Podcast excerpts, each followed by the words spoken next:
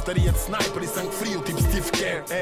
Aprendemos a competir como Jordan. Joga empatada a poucos segundos do fim. Passem-nos a bola, ninguém treme, façam bloqueios para libertarmos o Miguel Barroca. Tropa, chuta à vontade, leva-nos a vitória. Basket tornou-nos Warriors, endurecemos, mindset de Black Mamba e juntos vencemos como comunidade. Partilha o mesmo propósito, o desporto como solução. No desporto não há ódios, bros. O foco não são os pódios e o crossover que parte tornozelos. Aprendemos com o Kobe, bro. O game é só um e prevalece o coletivo. Somos shooters by hoopers. Não nos deixem sozinhos, isolados na linha dos três pontos.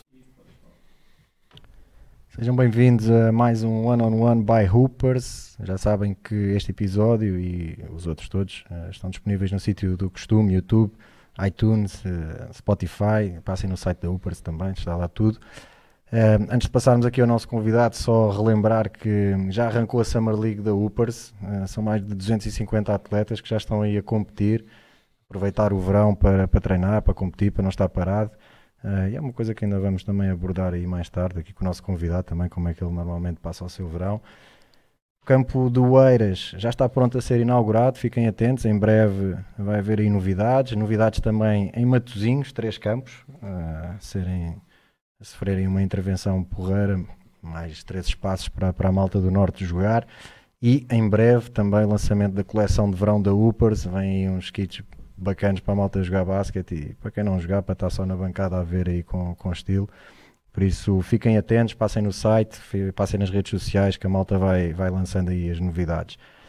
O meu convidado de hoje é provavelmente, não é provavelmente, é mesmo de todos os convidados que passaram aqui ao longo de, destas quatro temporadas, é o que tem mais presenças em campeonatos do mundo e em, em Jogos Olímpicos. Já, já lá vamos a essa, a essa parte. Carlos Moraes, Obrigadão, meu, por uh, passares por aí para conversarmos um bocadinho. Como é que estás, meu? Estou bem, obrigado, graças a Deus. Obrigado eu pelo convite. Né? Não, vamos aí, vamos aí falar um bocadinho de basquete, meu. Um, e pá, eu quero saber uh, como é que isto tudo começou, meu. Qual é a tua primeira memória? Te lembras da tua primeira memória input do jogo de basquete? Ou não foi input, foi mais tarde? Como é que, como é que, como é que uh, apareceu assim o basquete na tua vida? Bom, eu, eu a minha primeira memória uh, foi mais ou menos incutida pelo meu pai. Meu pai foi jogador de basquete profissional, não teve uma carreira muito longa, mas jogou pelo Petro e eu cresci quase que naquele ambiente. A cena do Petro de... vem de família. Exatamente, é. Petro já está no sangue há muito tempo. Eh, eu cresci eh, neste ambiente já desde, desde, desde muito cedo. Eh, comecei a jogar basquete aos 12, por incrível que pareça, não por influência do meu pai, apesar de ter sido ele quem me apresentou ao jogo. Comecei a jogar por influência de um amigo. Okay. Na altura era muito por um, um movimento. Né? Na altura todo mundo jogava e este amigo era alguém que eu seguia tudo que ele fizesse o que ele fazia na altura. Então eu comecei a jogar uh, até ganhar gosto pela coisa. Depois o meu amigo desistiu e eu continuei. E tu continuaste. E o resto foi, foi só seguir. Experimentaste outros desportos antes do basquete? Em Angola o basquete é, é o desporto mais forte, não é? Não estou a dizer nenhum disparado. Uh, sim, o basquete, é, o basquete e o handball são os desportos handball, que okay. sim, mais títulos uh, trazem. Mas o handball é mais no feminino, não é? Ou mais não? do feminino. É, é? Mais do feminino. Mais do feminino. Acho que o handball feminino deve ser a, a seleção angolana mais titulada okay. que nós temos. Uh, yeah, eu comecei a jogar comecei a jogar basquete aos 12, mas antes disso eu já praticava outros desportos, jogava futebol na escola, uh, já fazia mais algumas coisas, joguei handball também, okay. uh, mas pronto, a minha paixão sempre foi Era basquete. Yeah. Tu, quando começas a jogar com 12 anos, começas tipo, a perceber que é isto que, que, que, querias fazer ou na altura ainda era uma cena assim mais descomprometida? Não, não, não. Eu quando comecei era mais por ser um movimento. Uhum. Todo, todos os jovens, todos os miúdos da minha idade faziam, todo mundo jogava. Eh, eu tinha este tal amigo, né? eu seguia tudo o que ele fazia, e então eu comecei a treinar também. Só que não demorou muito tempo até eu começar a ganhar eh, gosto pela modalidade e o treinador na altura a perceber que eu tinha uh, potencial. Tinha potencial. É. O meu amigo depois desistiu e eu continuei. Quando quando estavas a crescer, Uh, começaste a ter ídolos dentro do jogo? Quem, quem é eram os teus ídolos? Uh, em Angola ou assim aqueles mais próximos ou mesmo num panorama mais, Não, tinha, tinha, mais sim, global? Tinha. Normalmente eram jogadores uh, locais mesmo. Eu gostava muito do Miguel Lutonda. Uhum.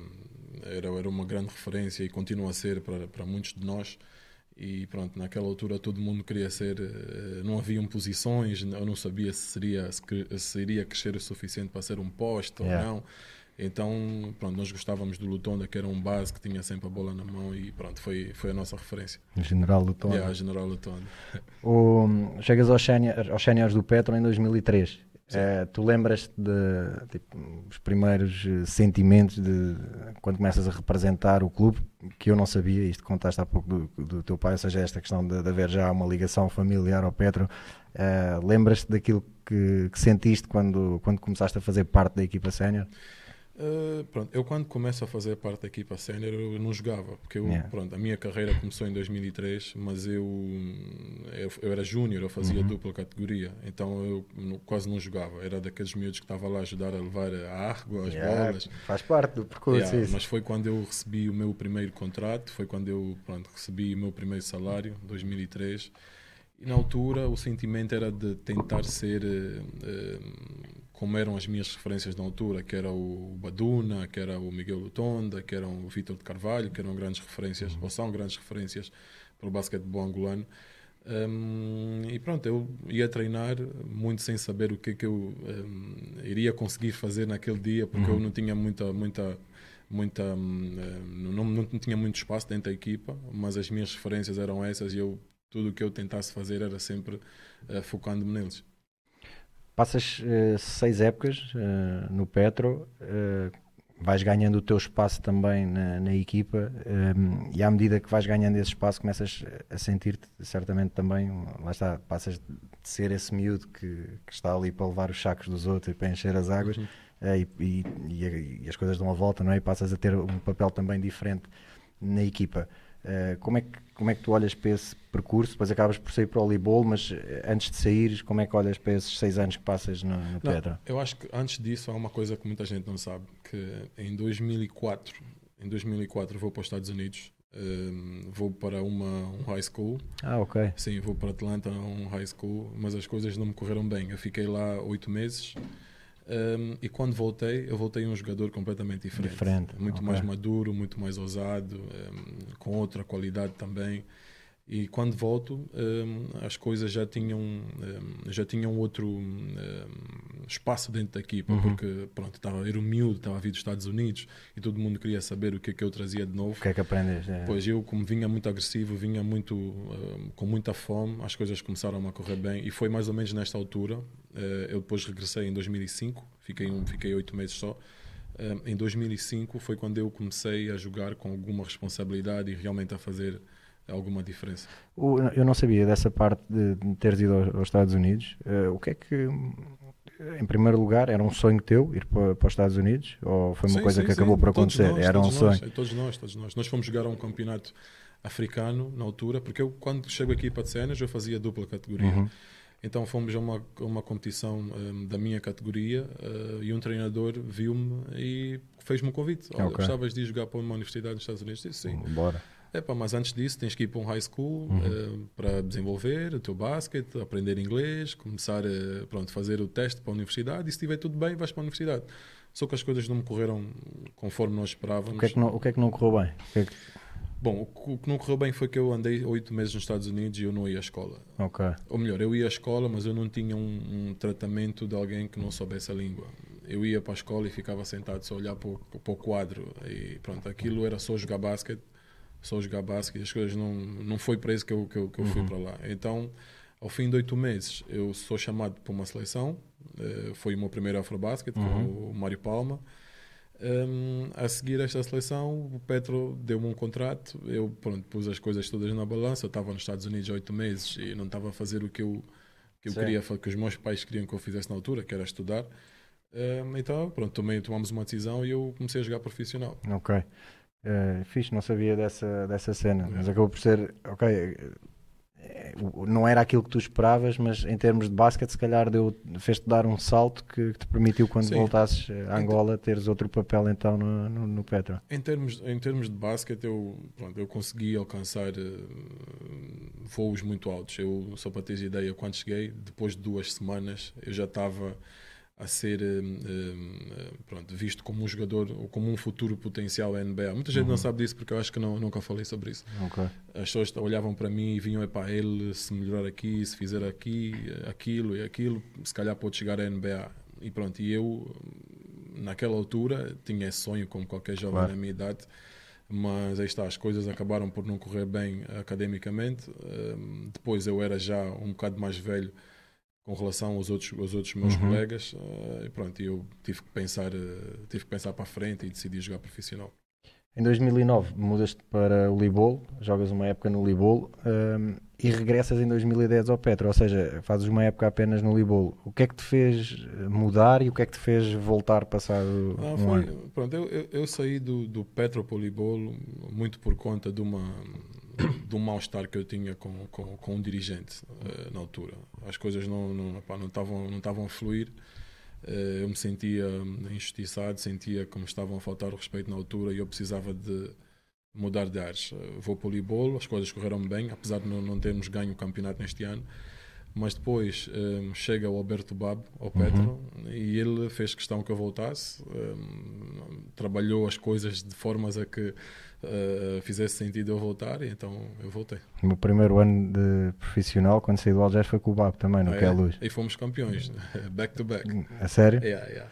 É, yeah, nós, o meu primeiro ano foi com o Gaio. Pá, adoro o Bab, meu. O Bab yeah, é, um, é uma pessoa mesmo. Eu costumo dizer bom treinador, mas eh, melhor pessoa. Yeah. Sabes, sabes, que, eh, olhando para trás, eh, eu acho que. Hum, imagina, há um nível em que, à partida, tu, tu jogas num nível em que todos, em todos os treinadores percebem de basquete, não é? Mas eu, eu, acho que depois aquilo que faz mesmo a diferença e que, e que acaba por nos marcar é, é, precisamente isso: é aqueles que, que, a nível pessoal, também conseguem deixar a sua marca, Exatamente. mais do que a questão. Porque tática, técnica, isso isto é, à partida todos sabem, né? Eu digo isso muitas vezes. Na, quando se vai construir uma equipa, uh, desde jogadores, treinadores, dirigentes, nós não devemos pensar só em ter uh, bons jogadores ou bons dirigentes. Temos que pensar em ter, acima de tudo, boas pessoas. Boas pessoas, yeah. Pessoas que consigam lutar umas pelas outras, entender quando o outro não está tão bem. Se calhar é, é bom momento de dar um passo em frente para ajudar o que não está tão bem hoje.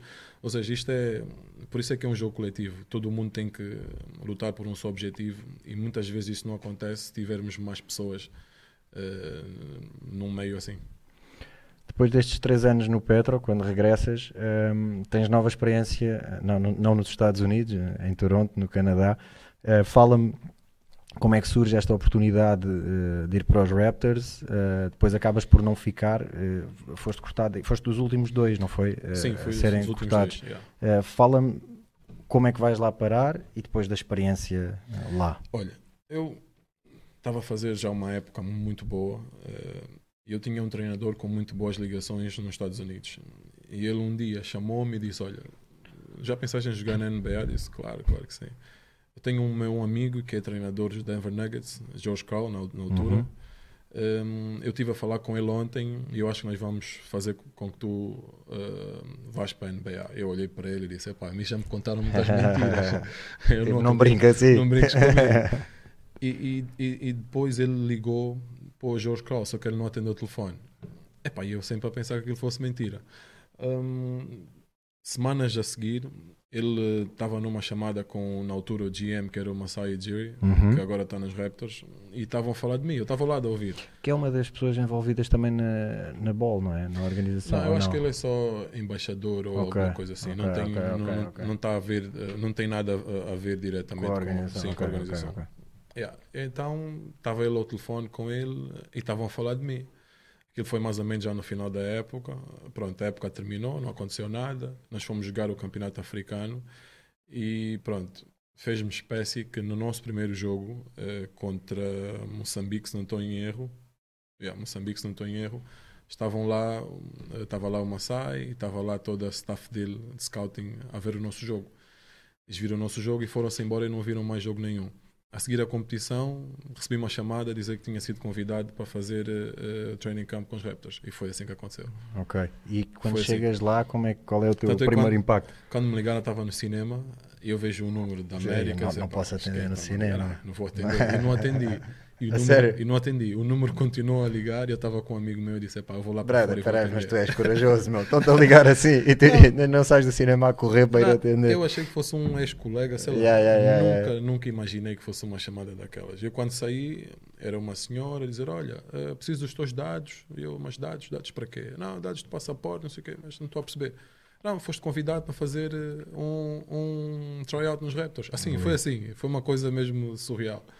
Eu entrei, chamei o meu, meu amigo, saímos, já não vimos o filme e ficámos ali a festejar. Porque, Lindo, yeah. Quando cheguei lá, epá, aquilo foi. Pronto, eu todos os dias era como se estivesse a viver um sonho. Yeah. Eu estava à espera do dia de acordar e ver que aquilo não estava a ser real. Porque foi. Eu acho que nunca aconteceu nenhum jogador angolano sair diretamente da Angola um, para uma equipa da NBA Uhum. nas condições em que eu fui. Obviamente que eu estava a jogar a um nível eh, pronto, que justificava, não é? mas eh, já vi muitos jogadores a jogarem mais do que eu e nunca tiveram uma oportunidade igual. Então, Uhum. para mim, lá todos os dias era como se eu estivesse a viver um sonho. Yeah. E a nível de a nível da- da- da- do treino em si, quais é que eram assim, o que é que, que é que se destacou assim para Não. ti? Tipo, era a intensidade, era o, era o quê? Não, uma das coisas que eu, quando voltei, dizia muito é que nós achamos que na NBA não se defende. Algumas vezes não se defende. Sim, sim, sim. Mas eles defendem, só que o nível ofensivo de cada um, o nível individual de cada um é muito forte. Yeah. E Então, faz parecer que não se faz defende. parecer que não há defesa, mas a defesa está lá. Só que o nível deles é que é, pá, eles não falham. Yeah. Tá a ver? E nós, pronto, enquanto nós lançamos 10 e metemos 5, eles metem 7, 8. Yeah. E essa é uma das diferenças que eu vi quando estive lá. eh, É que o nível individual de cada um é mesmo muito elevado. E quando, quando recebes a notícia que não vais ficar, eh, num primeiro momento, eh, obviamente sentiste triste de não, não ficar lá, mas, eh, mas consegues, tipo, vês isto como, ok, tiveste a oportunidade, vou ter outra, ou, ou achas que tipo, o sonho acaba aí? Como é que geriste isso?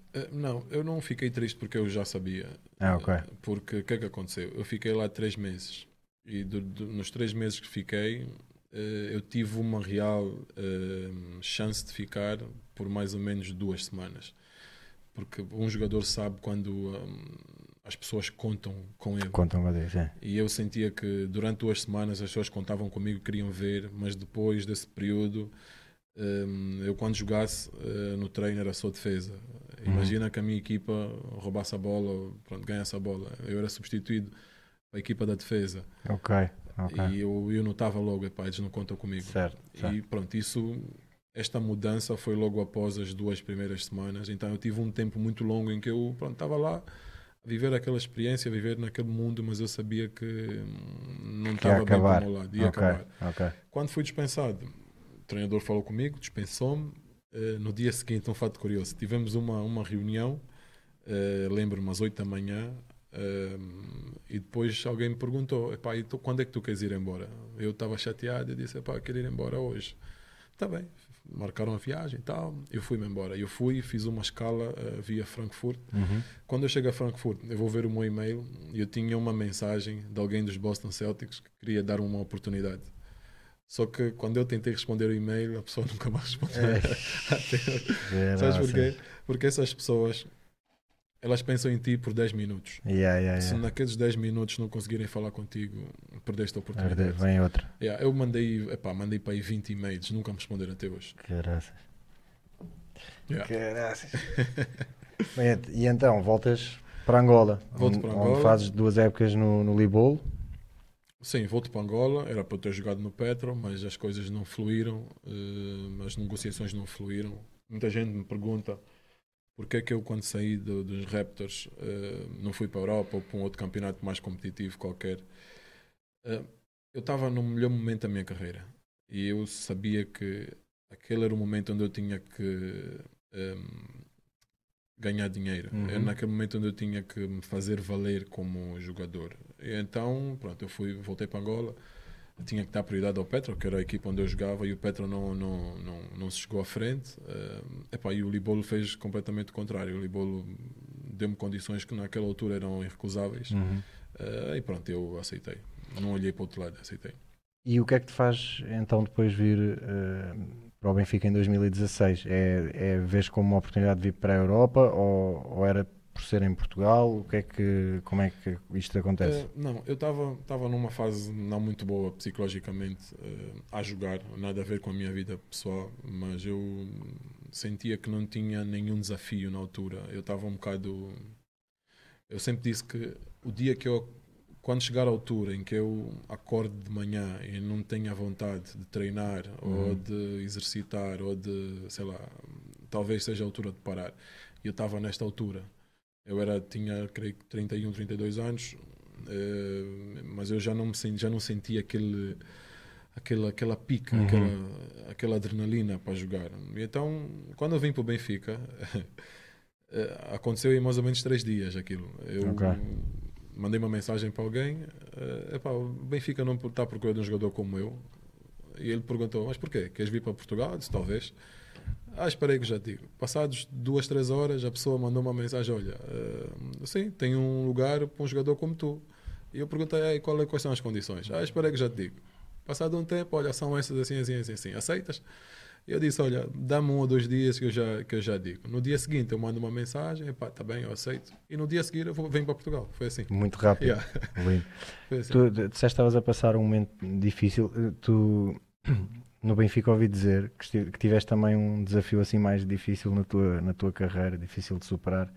Ah, porque ouvi falar que havia um jogo de lançamentos com o Nicolas, dos Santos, Ah, pá, que ele ganhava sempre, meu. Isto é verdade ou não? ah, o gajo é muito batuteiro. Pá, o, que- o que- o que me disseram, o que me disseram é que ele ganhava sempre, meu. Não, Confirmas isso ou O não? gajo é muito batuteiro. Tudo que é jogo o, o Nico participava, é, só tinha problemas. Tinha Batota problema, sempre? É muita batota. Era muita batota. Gajo- e como eu sou um gajo que eu não gosto muito de discutir, é pá, já está fixe, fica assim. Também ouvi dizer que se picavam muito com, com Jordans e ténis e Yeah, etc. yeah, yeah, né? yeah. O Nico, Ouvi falar das vossas coleções. é assim, eu sou um sneakerhead, eu tenho mu- muitas sapatilhas, já tive muito mais, eh, mas o Nico foi uma das pessoas que mais me surpreendeu. Porque eu acho que ele, como jogador estrangeiro em Portugal, eu acho que ele passou completamente os limites. Eh, O Nico tinha para aí 50 pares de ténis. Eu não sei quantas malas é que ele usou só, para só para os ténis. Yeah, o Nico era mesmo maluco. Brutal. E como é que foram esses, esses anos no, no Benfica? Não, foram top. Eu, pronto, eu, a par de- da minha passagem pela, pelos Raptors, eu costumo dizer que a minha passagem pelo Benfica foi onde eu me senti profissional a sério. Eh, pronto, um clube como, como o Benfica, eu acho que dispensa qualquer qualquer eh, qualquer apresentação, Uhum. qualquer explicação até. Um, fui muito feliz. O primeiro ano foi um ano onde tudo correu muito bem para nós, eh, para mim, em termos coletivos e mesmo em ter- termos individuais. No segundo ano já não correu tão bem, mas eu acho que de um todo a experiência foi muito positiva. Há, há um, há um. Eu ontem estive a falar com alguma malta para saber aqui algumas coisas sobre essa tua passagem, nomeadamente esta, estas brincadeiras com o Nico. Eh, mas uma um- há- houve um, um episódio que me contaram que, que quem me contou foi o Carlos Andrade que dizia que para ele é- caracteriza bem aquilo que tu, que tu és enquanto jogador, ehm, que é um jogo que acho que é em Oliveira das Meias, que o jogo te estava a correr tipo, pessimamente e chega ao momento da, da decisão e há um descontempo e está tudo ali no, no, no descontempo. Tipo, o que é que vai acontecer agora? Precisamos do lançamento para ganhar e tu, malta, bolinha para mim que eu vou, Uhum. vou lançar esta bola e ganham o jogo. Ou seja, o Carlos, pelo que me disse, foi um jogo que correu muito a mal, mas quando foi preciso, agarraste na bola e meteste a bola no cesto. Ele diz que na altura até brincou com o, com o diretor da, da equipa, que era o, o, o Tiago Pinto, Uhum. que acho que estava na bancada e o Carlos acho que até lhe disse tipo, "É para isto vocês lhe pagam Eh, mas, eh, mas o Carlos disse que isso era uma, uma, é uma boa maneira de mostrar tipo, como é que tu és enquanto jogador, ou seja eh, não te escondes, assumes a responsabilidade independentemente da coisa estar a correr mal, chega ao fim tipo, dá cá a bolinha que, que Não, vamos, vamos dizer decidir muitas vezes: se não estiveres pronto para ser o vilão, nunca serás o herói. Né? Eu, se eu decidir lançar, eu estou bem com os dois resultados. Eu vou marcar ou vou falhar. Aqui Yeah. não há, não há, não há in between, não há, não há no- nada, nada no meio. Né? E pronto, eu sou um jogador que durante a minha carreira eu sempre vivi muitos momentos assim, onde tive que tomar decisões, nem sempre correu bem, Uhum. algumas vezes correu bem, então pronto. eu- Yeah, mas o estar nessas, eh, às vezes isto é fixe, eh, espero que haja malta mais nova eh, a assistir aos nossos episódios, eh, porque principalmente quando és miúdo, tipo, tens aquela cena, tipo, o medo de falhar, não é? Mas, meu, para já é só um, é um jogo, não é? E, e o falhar também prepara para, para as vezes seguintes, Yeah. e quando Não, for eu- preciso vai estar pronto, não é? Por outro lado, nenhum lançamento que eu tento no jogo, eu nunca trabalhei no treino. Eu não sou o tipo de chegar no jogo e querer inventar coisas do outro mundo. Yeah. Tudo que eu faço no jogo eu já fiz em algum, em algum momento no treino. Yeah. Ou seja, eu tenho confiança que eu vou marcar. Obviamente que nem sempre consigo Claro. marcar, mas eu é conforme eu disse. Quando eu falho, eu estou bem com o resultado. Se marcar, vou estar feliz. Se falhar, pá, é a vida, né? Yeah. Se calhar no dia no próximo treino tenho que trabalhar, Trabalhar um mais mais aquilo. yeah. Eu acho que não basta só ter vontade de fazer as coisas, nós temos que eh, ter a certeza de que isto que nós vamos tentar fazer já tentamos antes e temos qualidade para fazer. Yeah. Porque pá, não, não vamos agora estar num jogo eh, onde eu não entro, um jogo com muito poucos minutos. eh, o treinador chama-me para, para defender e eu quero lançar a última bola de jogo, a bola não toca no ar e perdemos o jogo. Estás a perceber? yeah. Yeah. E a, a passagem depois do Benfica por Itália é também tipo em busca de novos desafios? Ou... Sim, sim, também, também. Eu, olha, eu tinha assinado um contrato de 4 anos com o Benfica, sendo que hum, os dois primeiros eram garantidos e os, os dois últimos não. Hum, e quando terminou a minha segunda época no Benfica, as coisas não me tinham corrido bem. Eu tinha me lesionado durante três meses e pá, depois não conseguimos ganhar. E num clube como o Benfica, tu sabes, eh, quando as coisas não correm eh, conforme todo mundo espera, Yeah. eh, nem sempre é, é- é- é bom. Um, o Benfica queria reestruturar a equipa, eu também tinha eh, novas ideias, um, apareceram, graças a Deus, várias propostas eh, e apareceu esta da Itália, onde eu tive a oportunidade de ser um jogador eh, preponderante na equipa, portanto aceitei, foi, foi, foi top, foi top. Infelizmente a equipa depois de alguns meses acabou por, por ter problemas financeiros, onde eu vi-me numa situação em que não dava Ok, mais para continuar. Uh, quando fui-me embora, a equipa acabou por falir, uh, mas de um modo geral foi uma experiência muito boa porque eu saí completamente daquilo que eu estava habituado. uh, porque no Benfica, apesar de ser uh, um clube onde eu nunca tinha jogado, uh, havia muita malta perto uh, daquilo que eu estava Uhum. habituado. Eu tinha o Carlos Andrade, que é alguém que eu já conhecia há algum tempo, tinha outros jogadores com quem eu jogava contra, também já conhecia, depois a língua, depois pronto, eu acabava sempre por ter familiares meus hum, Nos jogos. eh, nos jogos e mesmo cá em Portugal. Uhum. Então eu estava de uma forma, de uma certa forma confortável. Quando eu vou para a Itália, eu estava completamente sozinho, Yeah. Onde eu tive que viver uma experiência real de um, de um, de um profissional eh, que joga fora do seu habitat normal. E pronto, foi uma experiência top, onde eu aprendi muita coisa e apesar de não ter concluído o ano, né, eh, desportivamente falando, Uhum. mas foi uma experiência muito boa. Depois voltas em 2019 para o Petra, voltas para casa. eh, onde estás agora? Yeah, voltei, estás feliz, olha. estás tranquilo? É, está tranquilo. Olha, eu voltei, voltei para cinco meses primeiro, eh, mas depois, quando cheguei, vi outras oportunidades eh, fora do basquete. Comecei a ver outras coisas fora do basquete, onde eu pronto, eh, decidi dar mais uma oportunidade à nossa liga e Yeah. pronto, ao, ao meu clube de coração. Foi onde eu comecei. E as coisas de lá para cá só foram a fluir. Nós, pronto, ganhamos os últimos quatro campeonatos Uhum. sendo que os últimos três de uma forma mais indiscutível, né? e pronto, as coisas têm estado a correr bem. Falaste em- nisso de voltar, de vol- dar uma oportunidade eh, ao, ao teu campeonato. Eu, eu queria perguntar-te, eh, ao longo da tua carreira, tu certamente já apanhaste fases diferentes daquilo que é o basquetebol em Angola. Eh, já esteve muito melhor do que está agora. Em que, em que fase é que, é que tu achas que está neste momento o basquete em Angola? Eh, bom, eu acho que nós não estamos numa fase boa. eh, competitivamente, competi- sim, não estamos numa fase eh, muito boa. Pronto, nós estamos há três anos a ganhar de forma eh, relativamente eh, tranquila, não vou Uhum. dizer fácil para não ofender ninguém. É. mas as coisas não, não temos, têm sido um tanto quanto fáceis para nós. Eu acho que isto é bom para nós, né? porque nós treinamos para ganhar, mas desportivamente falando, isto não, não, isto não, não é bom. Um, obviamente que nós pronto, ganhamos dinheiro, ganhamos prestígio, mas um, nós queremos jogar num campeonato com, onde é realmente difícil, Uhum. onde vamos ter eh, muitas adversidades para conseguir o objetivo principal. E neste momento não acontece isso. Um, Mas houve, houve desinvestimento? É o quê? O que é que...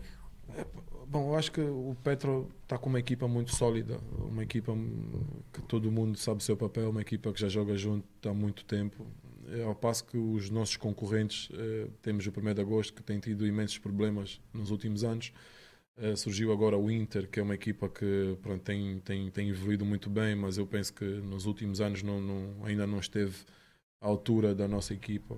Eh, pronto, eu acho que algum investimento, alguma desmotivação por parte de alguns jogadores que decidiram fazer outras coisas. Uhum. Uh, podemos apontar também uh, para a própria organização do, do, do, do, que é o basquetebol angolano, que na minha opinião está alguns furos abaixo. Não se vê, não se vê melhorias, não se vê investimentos, não se vê coisas novas.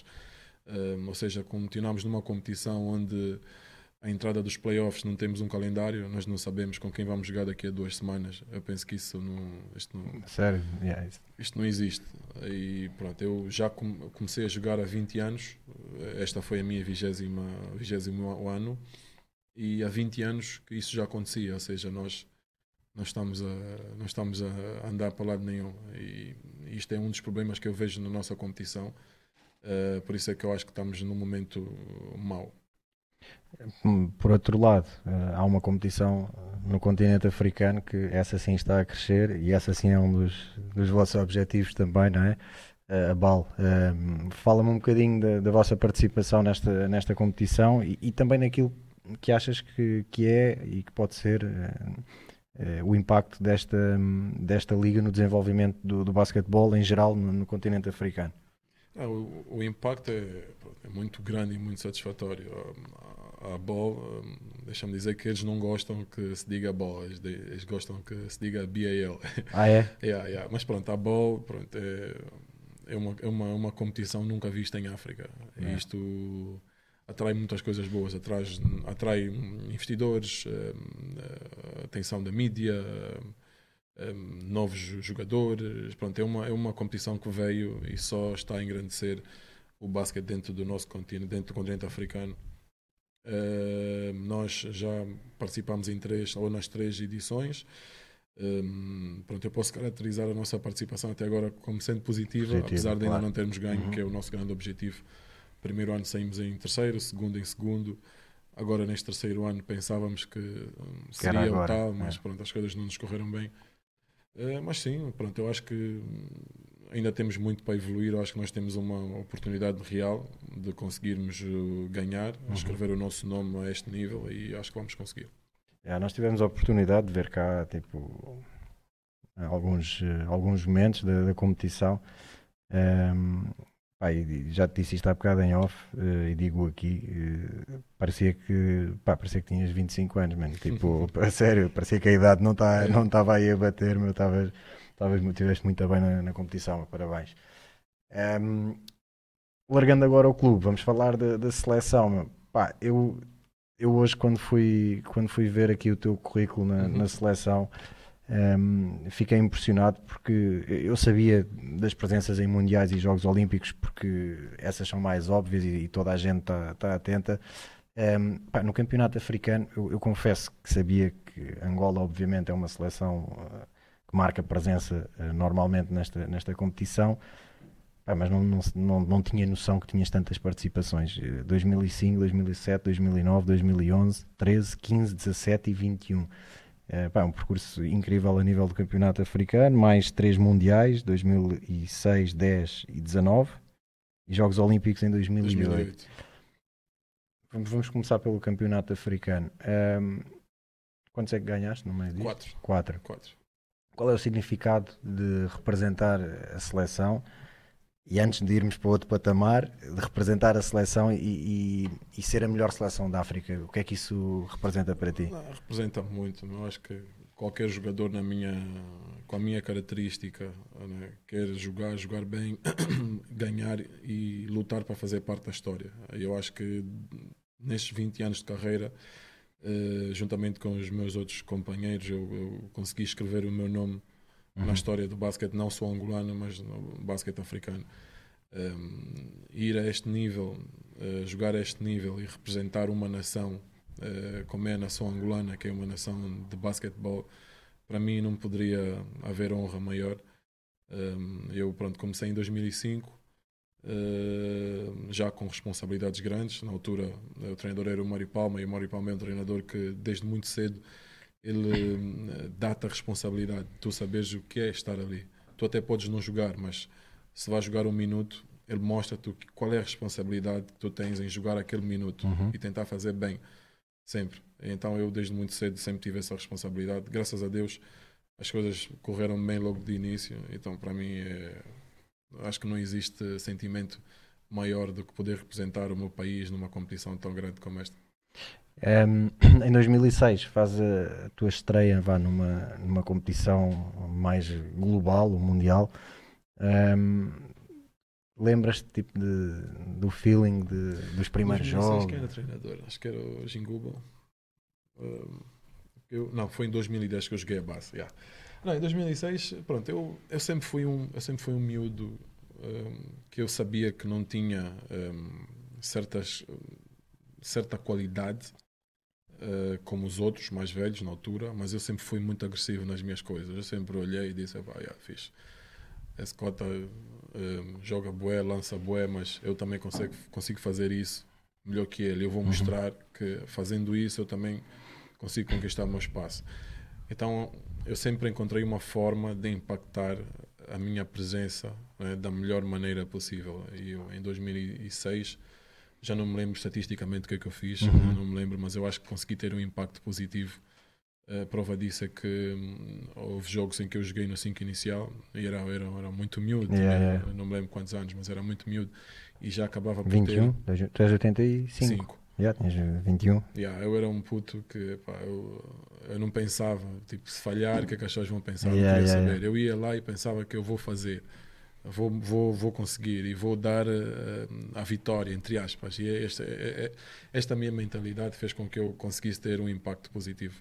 Destes três mundiais que jogaste, há algum que te marcou mais ou algum momento destes mundiais que te marcou mais? Olha, se calhar uh, tenho dois momentos. Uh, em 2019 eu treinei e preparei-me para aquele mundial para ser o meu mundial, o mundial onde eu de uma forma mais madura, uh, iria impactar e mostrar que não eram só os jogadores uh, conhecidos mundialmente, como os da NBA e os da uhum. Euroliga, que poderiam ter, uh, vou dizer, sucesso, ou se calhar, um, ehm, pronto, vou dizer sucesso, uhum. não é? porque eu acho que o sucesso, tu alcanças sucesso quando todo mundo fala de ti e reconhece aquilo que de bom estás a fazer, não só quando jogas bem e só os teus colegas é que vêm. Yeah, yeah. Yeah, e eu, pronto, eu marquei este Mundial sendo o meu Mundial. As coisas depois. Eu estava muito bem fisicamente, psicologicamente, mas as coisas acabaram por coletivamente não nos correr bem internamente dentro da nossa seleção. Acabamos por ter muitos conflitos, eh, pronto, as coisas acabaram por não fluir. Uh, mas é, pronto, é uma das memórias que eu tenho assim mundiais.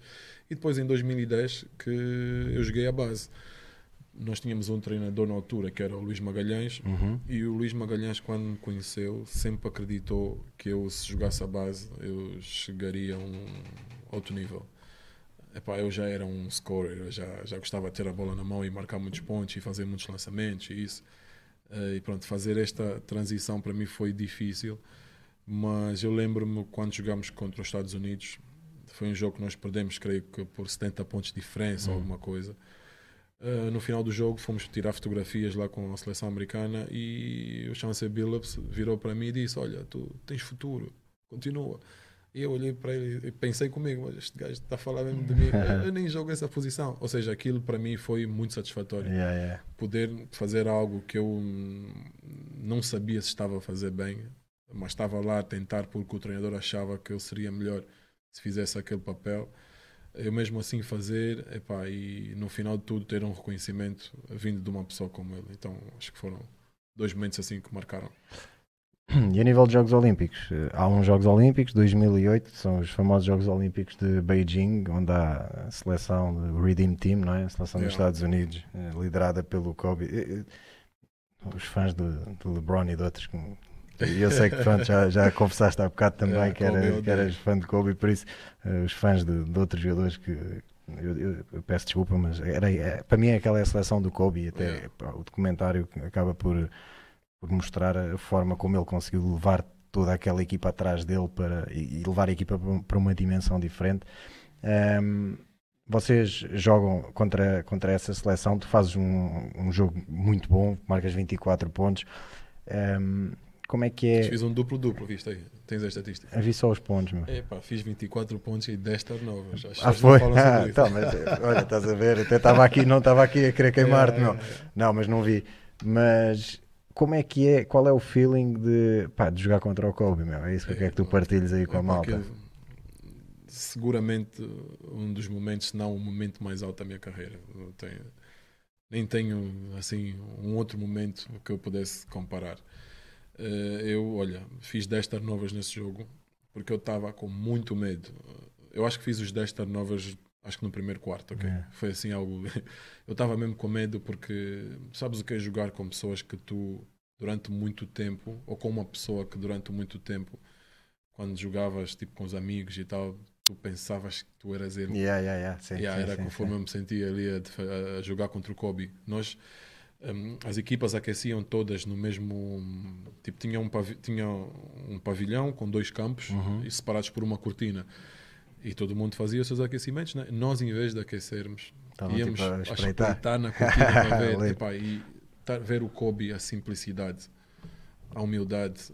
Epá, um jogador daquela grandeza, para mim, foi. epá, não tem não tenho um outro momento que eu pudesse comparar. E depois, quando começou o jogo, eu fiquei com medo durante alguns minutos, mas depois de marcar duas bolas, três bolas, creio, eh, epá, eu vi que, epá, se calhar, eh, não é momento para ter medo, é momento para eu mostrar que eu Vai também mostrar, yeah. sei fazer alguma coisa. E depois o jogo fluiu, eh, apesar dos 10 turnovers, correu-me muito bem. Ofensivamente, eu consegui mostrar que também tinha a minha qualidade. Tanto é que quando chegamos à Vila, eh, todo mundo viu aquele jogo. Quando chegamos à Vila, fomos ao refeitório e as pessoas perguntavam: quem é o número 6? Quem é o número 6? Eu só, ei, para tu, pá, tens talento, não sei o que, continua, tens futuro. Yeah. Então foi mesmo top. Qual é que é essa, essa vibe de Jogos Olímpicos, a cena da Vila Olímpica? Como é que é essa, essa experiência toda? Ah, às é- tantas tu tipo, tens os, os melhores atletas do mundo, não há aquela cena de tipo, uns estão à parte ou outros não. Não, há, há. Há? por exemplo, a seleção americana de basquetebol, depois, eh, Ah, no primeiro dia, eles ficavam, foram lá à Vila. Sim. Eh, mas depois foram-se embora. Yeah, yeah, Mesma yeah. coisa com o Rafael Nadal, com Ok, o Roger ok. Federer, ficaram lá no primeiro dia, mas depois desapareceram. Ok. Eh, eu acho que eles vão mesmo para tipo, levantar o ego e só para testar ali a pulsação das pessoas. Mas a sensação é tão boa porque nós sabemos que todos os atletas que estão ao nosso lado são campeões nos seus países, nas suas competições. Ou seja, ali eu eu digo muitas vezes, aquilo é uma, é uma competição que não tem fracos, não há fracos. Todo mundo ali é Yeah. campeão de Sim, alguma sim, forma. Sim, sim, para estar ali é Para estar ali, é que todo mundo é campeão de alguma forma. E, pronto, e nós epá, estamos na- no refeitório a comer, olhas para o lado e vês o Messi. Olhas para o outro lado e vês o Neymar. Yeah. E depois vês eh, o Rafael Nadal. E depois Yeah, vês vi- o Yao Ming. E Epá, vês aquilo o- assim. há um documentário do Usain Bolt que pá, grande parte do, do documentário é, é ele tipo na, na Vila Olímpica. Olha, nós dizemos, em- como nós dizemos em Angola, o, o Bolt no princípio era povo. né? É. Era, ninguém, ah, esse gajo corre, mas quem é esse gajo? Ninguém conhecia. Yeah. Porque sabes que as competições de, de- não sei como é que se diz, eh, de, de- de corrida, De não sei o quê, atletismo, sim. atletismo, atletismo. As competições de atletismo são já no finalzinho. Uhum. E só aí é que ele começou a sobressair e nós vimos, epá, aquele gajo estava ali a tirar fotos, a falar, não sei, o gajo é fodido, E foi mais ou menos assim. Leite. Ou seja, antes dele competir era povo, era tipo nós, ver? Sim, sim, Yeah. sim, sim, sim, lindo. E yeah, essa experiência, isso não deve, não deve ter preço. Esse, esse, hum, esse jogo contra, contra essa equipa dos Estados Unidos é tipo, de todos os jogos que tens da seleção, é o teu jogo mais memorável ou tens outros? Tipo, Memorável tudo, em termos de quê? o jogo que mais, mais te marcou? Olha, eu vou aproveitar e vou falar de um- de um jogo um, no Afrobasket agora, Uhum, contra o Senegal. ok. Eh, nós perdemos o jogo, mas eu acabei por indi- individualmente fazer um jogo eh, muito bom. Eh, e pronto, é um jogo em que mexeu muito com não só a minha, mas com a emoção de muitas pessoas ligadas a mim, porque as pessoas sabiam que estavam a acontecer algumas coisas estranhas em torno da seleção de Angola, em torno da minha hum, A tua eh, presença. presença. Eh, pronto, e, e as pessoas durante, durante algum tempo em, nesta competição eh, não me valorizaram conforme deviam. E eu acho que esta competição de um todo e depois para finalizar este jogo, que apesar de nós termos perdido, acho que ficou bem eh, em, marcada na, na- na- na mente de todo mundo que pronto, eu não sou este jogador para as pessoas desrespeitarem por coisas que não têm a ver com o jogo. Uhum. Porque eu, enquanto jogador, eu me limito só a jogar e a fazer o meu trabalho. E todo mundo que me conhece e joga comigo sabe muito bem como é que eu funciono. Mas nesta competição havia muitas coisas estranhas a acontecer. E eu acho que este jogo foi um dos jogos que mais marcou porque veio em forma de resposta Uhum. a muitas coisas que aconteciam e que pronto, não adianta mencionar e buscar. Eu acho que não estamos muito aqui para isso, mas este jogo foi um jogo que marcou e vai ficar marcado por algum tempo. Mas eu, eu, por acaso queria saber e queria perguntar-te se tu neste momento não tens feito parte da, da seleção, eh, está um Mundial aí à porta. Ehm, tu, embora pareça nesses, nesses jogos que, que ainda há pouco falámos da da BAL, Yeah, eh, yeah, já- eh, parece que estás mais novo, mas a verdade é que os anos também vão passando. Eh, eu não sei se naquilo que tinhas planeado, se este podia eventualmente ser o teu último Mundial ou não, ou se ainda olhas eh, para a frente com vontade de jogar outro Mundial, Eh, mas sentes-te desiludido na forma como estás a ser tratado nesta, forma, nesta, nesta fase pela, Sim, pela sim. Federação e pela Seleção? Sim, sim, claro que sim, claro que sim. Eu sou, pronto, eu sou um jogador que ao longo, ao longo de to- toda a minha carreira eu tenho feito o meu trabalho sempre com muita honestidade e muito respeito a tudo e a todos. E eu hoje sinto-me desiludido pela forma como me tentam pintar aos olhos dos menos atentos e também pela forma como, como me tratam. Eh, pela forma como me tratam. Eh, pronto, eu já nesta Afrobasket aconteceram algumas coisas estranhas que eu vou dizer. Eu era, antes dessa Afrobasket, eu era o capitão de equipa eh, e eu acho que quando se contrata um treinador novo, a primeira coisa que o treinador faz é saber quem são os jogadores que estiveram na competição anterior. Né? Ou seja, quando ele se apresentar, ele já conhece minimamente Tem que ter uma base já de conhecimento. sim. Epá, e tudo começou quando num encontro onde vamos fazer um teste de Covid, o treinador passa por mim e não me cumprimenta, cumprimenta outros e a mim não cumprimenta. E para mim isso já me fez muita espécie, mas pronto, são coisas que acontecem às vezes mesmo comigo. Às vezes não comento pessoas que eu conheço porque não as vi, estou Estás distraído. distraído, ou sim. Yeah. Mas entretanto, o tempo foi passando e foram acontecendo outras coisas que eu pude ver que existia uma espécie de um- uma certa perseguição com relação a mim. Eh, não sei com que bases, nem fundamentos, não sei. Mas tive, muitas pessoas não sabem, mas eu neste Afrobasket quase fui dispensado, porque as pessoas diziam que eu estava a fingir, estava a fingir uma lesão. eu com 30 e, Yeah, certo. 36 anos E já com tipo não sei quantos A jogar um Afrobasket, Afrobasket. sim, sim. que eu sabia que provavelmente seria o meu último Afrobasket eh, em condições de poder fazer a diferença. Eh, vou lá fingir uma lesão, acho que isso, Sim. isso não faz muito sentido. Isso, isso é só um exemplo eh, de algumas coisas que foram acontecidas. Eh, e hoje o não ser convocado eh, e justificado com muitas inverdades que mandei cartas que desportivamente não, não ah que não é como é que é que não, não, não fui convocado agora para o Mundial, não é por nada, hum, eh, qual é que é o termo? Não é por um, nenhum aspecto. hum, eh, Pessoal? Não, não, não, não, agora deu-me um branco. Hum, não é por indisciplina, Hum. mas é por eh, aspectos meramente desportivos. Isso não faz sentido. É. Há quatro anos que eu sou campeão no meu clube e há quatro anos que eu ganho títulos individuais. Tipo, o que é que estás a dizer? Eh, Qual é esse jogo que estás a ver? Tipo, não estamos, não estás a ver o mesmo jogo. Tá- Tipo, eu, e são essas uma- algumas das justificativas que eles dão, eh, porque assim, eu a questão que está não é o ser ou não ser con- convocado, porque isto para mim é normal. né? É normal as pessoas optarem por uns em de- detrimento de outros. Meu, e, e, e, acima de tudo, se forem honestas, uma pessoa aceita. Exatamente. Se chegarem ao pé e dizerem: Olha, Carlos, pá, se souberem justificar-me, olha, não, neste momento não és válido aqui, a razão é esta, pá, se te derem uma boa, uma boa explicação, Exatamente. o que é que vais fazer? Ok, pá, é a tua opinião, tenho que respeitar, está-se bem. Agora, tipo, andar com. Epá, com quem- jogos e cenas à volta, isso é que. Já houve quem dissesse, ah não, mas ele tem 37 anos e queremos moto nova. Mas então, quando vocês vão eh, inscrever os jogadores, se calhar deviam só inscrever moto nova. Yeah. Ou quando fôssemos analisar as estatísticas, epá, puséssemos jogo de parte eh, os mais velhos e analisávamos só a moto nova. Mas não, nós temos um treinador que eu acho que isso é importante nós, nós, nós falarmos. Nós temos um treinador em Angola que não, não vê os jogos, não vê os jogos. Uh, não fala com nenhum treinador, não vê nenhum treino, mas depois vai convocar jogadores que jogam em terceiras divisões de países, de competições que ninguém pouco ou nada sabe. E depois vão justificar que não me convocaram por aspectos meramente esportivos. Ou seja, eu sei que, pronto, isto se calhar este programa não é para estas coisas. Não, mano, não... tranquilo, tranquilo, estamos eu, aí. Eu estou, como eu digo, estou né? em paz Estás comigo bem, é? mesmo, estou yeah, tranquilo. É estou é, é a viver estou a viver um momento tranquilo da minha, minha vida e da minha carreira, mas acho que é importante as pessoas saberem porque acabamos por ficar pintados uh, negativamente uh, quando não há motivo para não isso. há motivo para isso, estás a ver? Yeah. Epá, e pronto.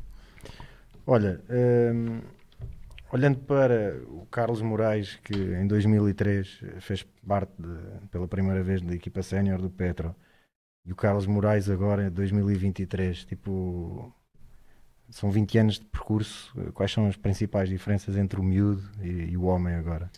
Não, agora estou. Antigamente saltava e corria muito mais. saltava e corria muito mais, mas hoje em dia sou um jogador muito mais maduro a jogar. Uh, sei. Pronto, as minhas limitações físicas acabaram por ajudar-me a desenvolver outras coisas dentro do meu jogo porque foi mesmo assim que aconteceu. Eu ainda há dias falava com alguém sobre isso, uh, que hoje pronto, tenho, uh, se não me engano, nove, nove títulos de, de uh, triplista, de melhor uhum. triplista, em competições diferentes. mas o ser triplista foi uma consequência de problemas físicos que eu fui tendo. Yeah. Eu sempre fui um jogador, gostei muito de atacar, gostava muito, muito de atacar muito o físico, muito físico, afundar e não sei o quê mas em função de aspectos eh, de uma condição física não muito boa, eu tive que eh, alterar o meu jogo uhum. e desenvolvi o meu, meu, meu, lançamento. Então, pronto, hoje, com 37 anos, um jogador muito mais maduro, uh, entendo o jogo muito, de uma forma muito, uh, muito melhor e eu acho que quem me tem tem que aproveitar, porque eu ainda consigo. já temos aqui o Frank, já temos aqui o Frank no, entrar aqui no live para, para uhum. dizer que é muito injusto, seja qual for o motivo, não, não se justifica não, não convocar o MVP de Angola. Yeah. Yeah. Um, ao longo da tua carreira, quem é que foram os jogadores, eh, adversários ou colegas de equipa que mais te impressionaram e porquê? Podes fazer tipo assim um 5, estás a ver? Tipo, não precisa de ser por posições, mas vá assim um top 5. Olha, vou começar, vou começar aqui Portugal. Eu quando joguei com o Carlos Andrade, ele me impressionava porque ele era um jogador, na altura já tinha 40 anos. Eu acho que ele jogava qualquer coisa como 25 minutos, mais ou menos. Hum. Mas ele queria jogar mais, ele queria jogar 40 minutos. E eu olhava para ele e dizia, mas. E já tinha estado a surfar antes do treino yeah, e não sei o quê. Mas como é que é esse cota? ele tem 40 anos, quer jogar 40 minutos. Tipo, aquilo me impressionava. É. E eu sempre lhe disse: eu, quando tiver a tua idade, eu quero estar como tu. Com 40 anos, parece um miúdo. Yeah. Né? Obviamente que ele tinha as limitações dele, claro, tinha certo. os dias em que, que eu hoje percebi isso muito mais. Né? Mas ele, com 40 anos, ele queria jogar e parecia que epá, parecia um miúdo. E aquilo surpreendia-me. Uh, quem mais? Deixa lá ver. Epá, eu já cheguei contra tanta gente. Yeah, imagino. Não, tu já jogaste contra o Kobe, contra o LeBron. Yeah. Olha, Kobe, falaste no Kobe, Kobe Bryant. Há um, facto, há um facto curioso sobre o Kobe. Nós jogámos contra os Estados Unidos, contra o Kobe em 2008. E uh, tínhamos um jogador, o Mingas, que pronto, teve lá uma, um fight com o Dwight Howard. E obviamente o Mingas não, não, fala, não falava inglês. O Kobe, o Kobe sabia. E o Kobe quis acabar com a luta. O Kobe chegou a falar espanhol com Mingas, tipo, calma, por que, é que estás assim, não sei o quê. E nós olhamos para o Kobe, tipo, espanhol, tipo... Yeah. Demorou-nos um tempo a perceber que aquilo era a humildade dele a tentar fazer com que nós percebêssemos o que ele queria yeah. dizer numa língua que nos era confortável. Yeah, yeah. Porque eu acho que ele, ele, ele, fala muito bem espanhol. Ou falava, ele né? fala não sei, falava não sei quantas línguas, meu. Yeah, e ele sabia que nós não falávamos espanhol, aquilo era outra coisa. Mas ele falou algo mais próximo do que nós falávamos yeah. para que nós para conseguir comunicar. Um típico americano falava inglês e tu entendeste, sim, sim, entendeste, sim, não entendeste? Epá, yeah. Então, pronto, Kobe Bryant. Epá, é tanta gente, meu. Eu tivemos um colega também muito conhecido aqui em Portugal, o Olímpio Cipriano, sim, sim, que era um, um gajo que que eu dizia que ele colava no ar. Ele Mano, eu vou-te dizer, eu, Tu jogaste contra ele, né? eu joguei contra ele e eu lembro-me de. Mas antes de jogar contra ele, eu lembro de malta falar dele, amigos meus angolanos que jogavam lá, outros que iam lá e falavam dele, e não me leves a mal, mas antes de falarem em ti falavam sim, sim, dele, sim, meu, que era tipo, pá, este gajo se quiser é- vai ser isto, vai ser aquilo, mas depois diziam que ele também tinha assim um perfil muito. Yeah, yeah, muito zen. não muito era, yeah, yeah, yeah, yeah. Mas, mas yeah, a malta falava dele como. pá, Olha, sabes cena- que eu posso dizer que eu tornei-me no jogador que eu me tornei muito por causa dele. Yeah. Porque ele era a referência na altura. E eu queria ser como, Como ele. ele, E yeah. melhor do que ele. Não vou dizer como ele, mas eu queria ser melhor do que ele. E então ele era uma referência para mim. Eu todos os dias quando fosse treinar eu me preparava para lhe defender Uhum. e mostrar a todo mundo que, epá, estou aqui, não sei o quê. Yeah. Yeah, e ele fazia coisas que nós mesmo, como quando ele começou a jogar comigo, já no Libolo, epá, olhava para ele e dizia, pá, esse gajo, como é que ele fez isso? yeah, então o epá, para mim é uma referência eh, e a lista é muito grande. Temos Miguel para Yeah, mim é a melhor base que nós já tivemos em Angola. Temos o Armando Costa também, que é um base que veio um bocado mudar aquilo que nós tínhamos como definição de base em Angola. Era um base um bocado maior Mais, mais alto, sim, sim. mais alto, mais forte, mas que era um jogador que tinha uma noção do jogo. Epá, e prova disso são os campeonatos que ele ajudou a equipa dele a ganhar e nós na seleção também. Eu tive grandes, grandes, eh, grandes Yeah. jogos, grandes duelos com, com o Armando na nossa formação. Ele é de 83, eu sou de 84. Ok. Tipo, tínhamos aí grandes, primeiro com ele no Ciba, depois no Queluz. Por falar nisso, o Grosas, que foi o treinador dele também, está aqui a mandar um abraço aí à Yeah. malta. Ehm, mas já, aí já está aí já tá um 5 Sim, acho que sim, bem yeah. forte, né? Yeah, já yeah. dava para. Para ganhar qualquer uns coisa. quantos. Agora, agora não sei, porque há aí Não. malta que eu falei que já. ainda, ainda mexe, devagarinho, devagarinho. O- se, pudesses, se pudesses escolher três pessoas, hum, convidavas três pessoas para jantar, eh, beber um copinho de vinho, não sei se gostas ou não, Sim, mas sim, sim. beber assim um copinho e à mesa o tema tinha que ser basquete, obrigatoriamente. Eh, quem é que eram as três pessoas que tu convidavas Hum, para, é, para jantar e Comecei conversar? a, jogar, comecei a beber vinho quando vim jogar aqui. A sério? Sim, o Nuno Oliveira foi quem me apresentou assim mais ou menos ao vinho. Yeah. Mas pronto, se eu pudesse e pudesse voltar né, alguns anos, eh, eu pronto, Kobe Bryant Uhum. com certeza que é, Yeah. que é o meu, eu digo sempre, Kobe é o meu Michael Jordan. Yeah. Eu não vi o Michael Jordan como estava, mas o Kobe É o que eu digo mim, sempre, meu. Tipo, a nossa, tu és de 85, 85. 85. Né? Pronto, somos da mesma geração, mais ou menos. Tipo, já apanhámos a fase final do Jordan, obviamente. Sabemos ir ver as coisas e reconhecer a grandeza, mas eu também cresci a ver o Kobe, tipo, a cena é essa. yeah. Yeah, não, eu, pronto. Kobe, mas quem? Deixa eu ver. Olha, chamava o teu pai, Ok? que é alguém que pronto, nunca mais o vi, mas a última vez que nós nos vimos, eh, eu estava para ir fazer um. eh, tinha sido convidado para jogar na G-League Uhum. e tinha o Benfica, que também foi quando eu comecei a falar com. Isso foi em 2016. E falámos assim um bocado e ele me disse: Epá, Carlos, vai para a G-League, o Benfica vai estar aí muitos anos, não sei quantos. E pronto, tivemos uma conversa assim, tanto quanto longa. Chamava o teu pai. Eu nunca mais ouvi, mas chamava o teu pai. Deixa eu ver mais alguém. Epá, não sei. Ah, olha, chamava. Chamava Michael Jordan. Punha assim a coisa bem, bem internacional. Chamava o. Michael Jordan. Kobe, Michael Jordan e o meu pai, digo Yeah. já, até, até me sinto honrado outros- por pôres o meu pai ao lado dois, desses. sabes porquê? mano. Os outros dois não me conhecem. O teu pai conhece. Era para desbloquear ali para a desbloquear a Yeah, e ele também sente-se à vontade logo quando, eu começar, quando eu começasse a engasgar, o teu pai yeah, desbloqueava ali aquilo.